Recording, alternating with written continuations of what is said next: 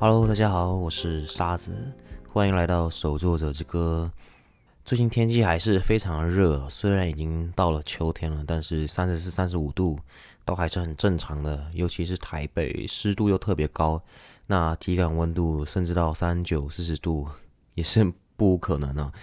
那夏天跟初秋这段时间，其实对于手作者来说，一直是一个非常大的挑战呢。为什么呢？其实就是因为天气很炎热，然后蚊虫开始出来，加上午后雷阵雨这些种种种的因素啊，那都让摆摊变得非常困难。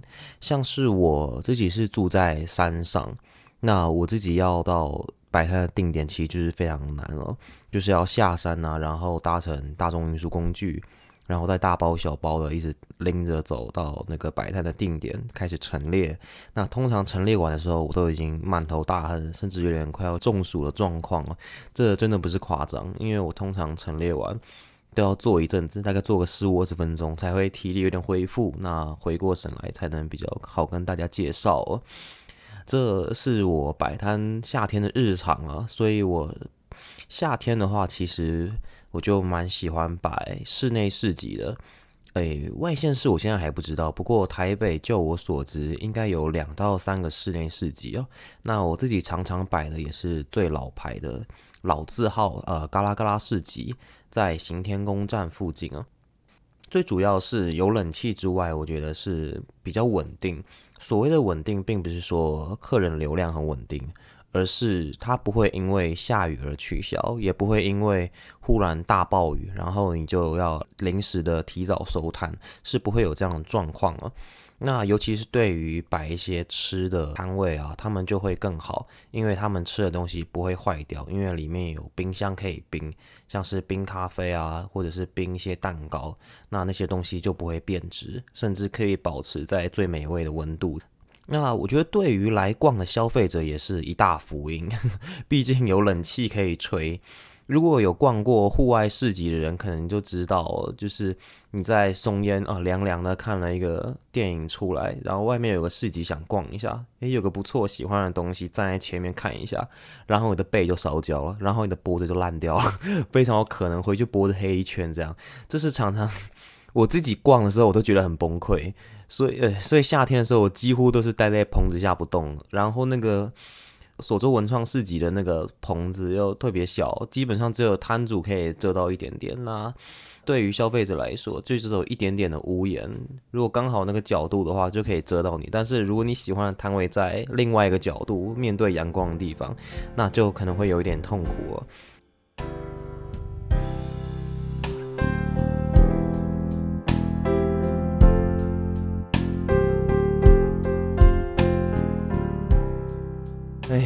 那另外一个我觉得夏天最崩溃的就是小黑蚊。我本身呢是一个对于小黑蚊过敏的人呢。那小黑蚊之前咬到我的时候，都会肿得跟鸡蛋一样大，然后还会留很多的组织液，就是一个非常恶心的状态。那对于小时候的我来说，真的是一场梦魇了，因为。小朋友被小黑蚊咬，不会因为你是小朋友，你的包就小一点，那还是肿的跟成人的一样大。那有时候就会肿成一个猪脚啊，一个猪手，这样都是非常有可能是啊。我曾经还为此就医过。那真的我长大了就受不了那个过敏的状况，一直没有好，我就特别还去研究了小黑蚊的习性啊。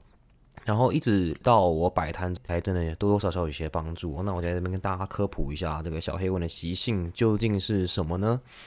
那小黑蚊其实是日行性的动物哦，就是它们其实不会在夜间活动。如果你夜间太阳下山了，你还被蚊虫咬啊，不用担心，那不是小黑蚊，那一定是蚊子哦。呃，蚊子我自己本身是不太怕，所以蚊子要咬就随便它咬，我是无所谓的。另外一个小黑蚊的习性是它的活动范围半径其实不大，大概就是每天半径六公尺哦。所以你如果是在像是松烟那种硬铺面非常广大的地方啊，那个大广场基本上就是不会有小黑纹的问题啊，因为小黑纹的这个习性也没有办法让它离它的出生地太远。那小黑蚊的出生地是在苔藓里面，不是水哦，是苔藓。就是如果你远离了青苔很远的地方，基本上是绝对不会有小黑蚊的。即使那边有很多积水，那也不会有小黑蚊，那边只会有蚊子这样子。这大概就是小黑蚊的习性了，所以夏天的话，我就尽量是摆一些像是华山啊、松烟啊，或者是好好新北头啊这样的地方。那像是济州安啊，跟一些花花草草比较多的地方，我会尽量少摆一点。夏天的话，大致上我会这样选择。不过。我觉得那边的摊位还是很不错的。大家如果不怕小黑蚊的话，不妨真的去逛逛，或者是你刚好习惯穿长袖长裤来户外活动的时候，那小黑蚊对你来说当然是没有影响啦。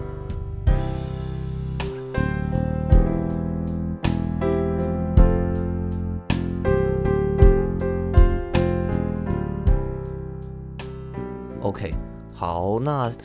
第三个刚刚讲了天气很热，第二个讲了小黑蚊，那第三个就是最令人最令人崩溃的大挑战——午后雷阵雨。我真的不知道被午后雷阵雨雷了多少次了。我记得有一次我在好好市集的新北头的那个场地啊，真的是吓到那个主办单位已经拿出了他的秘密法宝。那个好好主办真的非常贴心哦，他们拿了一个一大捆的塑胶。像是塑胶袋的那种薄薄的塑胶一片这样，然后一是一大捆，它可以一拉就拉很长，那它长到可以包覆到一整排的摊位哦，一就它就拉了两条，那整个摊位几乎就全部都可以遮掩住，就可以防水。那那天大雨大到是连那个都没有用了，就是它那个薄薄的塑胶袋就在那个屋顶上变成一颗一颗巨大的水球，就很像以前那个综艺节目。就是那个气球在头上越来越大，然后他还要问你一些很鸡巴的问题，然后最后那个气球就在你头上爆掉，大概就像这样子。我就是边摆摊边看上面的水球越来越大，越来越大。然后 那个时候其实基本上是没办法摆了，所以大家的作品啊，全部都用防水布包的好好了。其实就是一个停止营业的状态哦。这个就是夏天的日常。那最后那个水球真的太大了，我们觉得可能它如果真的哪一天爆掉，那个防水布也是会被冲走吧。嗯，其实就算防水布没有被冲走，我觉得你整个人也是会湿掉。那你整个人湿掉，你还要做生意吗？基本上就回家了吧。所以那时候我们就把那个水球下面搓了很多小小的洞，让它像莲蓬头一样慢慢泄水。呃，就是一个有点滑稽的画面，就是你看每个摊位之间都有一个大水球，然后那个大水球下面就像莲蓬头一样，就是不断的在洒水，就是一个这样的画面。这是我在台北上面遇到最崩溃的大雨，就是那一次。你们觉得这已经是很崩溃了吗？没有，其实还有更崩溃的时候，就是我有一次在花莲摆摊，哇，那一次整个摊位水淹起来，真的是淹起来。呃，不知道大家知不知道，花莲有一个在台湾整个地区都非常有名的市集，叫花莲风海货市集。那这个市集呢，是一年一度的，在寿丰乡的海滩呢，为期一整个礼拜。他们是一个很土炮的市集，该怎么说呢？就是一开始它就是一个荒烟蔓草的场地，然后大概一个月前会陆陆续续招募一些志工啊，然后那些志工就会很辛苦，帮我们那边披荆斩棘啊，筚路蓝缕，砍掉那些草，然后挖那些蓄水池，挖那些排水沟，真的非常辛苦。那我们摊主大概也会提早个一两天到，然后要布置自己的摊位。那去的时候其实就是一片被砍过的草，还有一大堆的泥土泥巴这样子的状态。不过即使是这样的状态，我们已经很感恩，至少不是一堆比你还高的草。那我们就是要去捡石头啊，然后运一些木材来，或者是搭一些大型的帐篷，然后把这个整个市集撑起来这样子。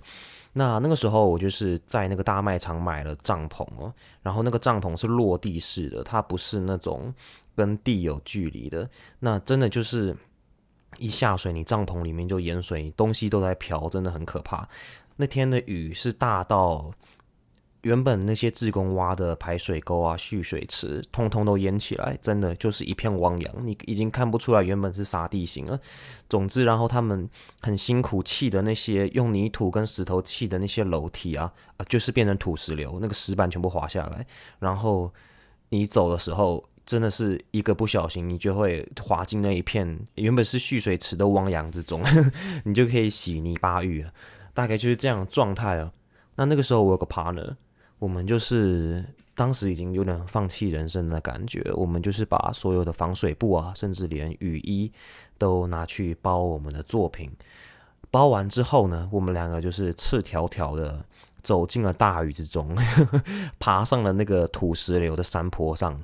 然后爬一爬爬，我我终于终于到了一个稍微平坦的地方，大包小包。然后回头一看，干我 partner 不见了。我真的在远远看到，在一个汪洋之中，一个男人只有个半身 露出来，然后他的双手还举高。那个时候你就觉得，哇，他是不是被天神惩罚了？要这样在汪洋之中伫立，还要把双手举得高高的，那个双手还要拎两大包的东西，你真的觉得，哇！在那个滂沱大雨之中，要有个电影配乐配下来，真的就是一部悲剧电影哦。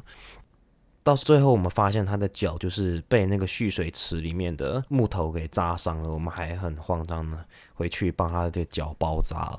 然后那一天，我记得一直忙，要让自己的作品回去烘干啊，把那些自己的陈列道具弄干啊，有些东西都沾满了泥巴要洗啊。我记得弄一弄。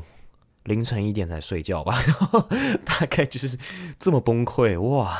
那个是在台北完全感受不到的。如果你真的非常想要亲临感受，然后对海货市集也非常有兴趣的话，真的海货第一天，大家说。永远都会有的传统，海货第一天永远下大雨，不要不信。那今年九月的时候，海货也会如期举办，那么大家可以海货第一天去去看，可以淋淋淋那场大雨。他们说那是净化心灵的仪式，净化大地的仪式，那就可以去淋。真的，那边的人都很强，他们很喜欢那场雨。好了，我觉得他们好像很喜欢那场雨，他们会在那边玩水啊，打泥巴仗啊。去弄他们的花花草草啊，嗯，那边人大概就是这么强。如果你喜欢加入他们的话，真的不免去去看。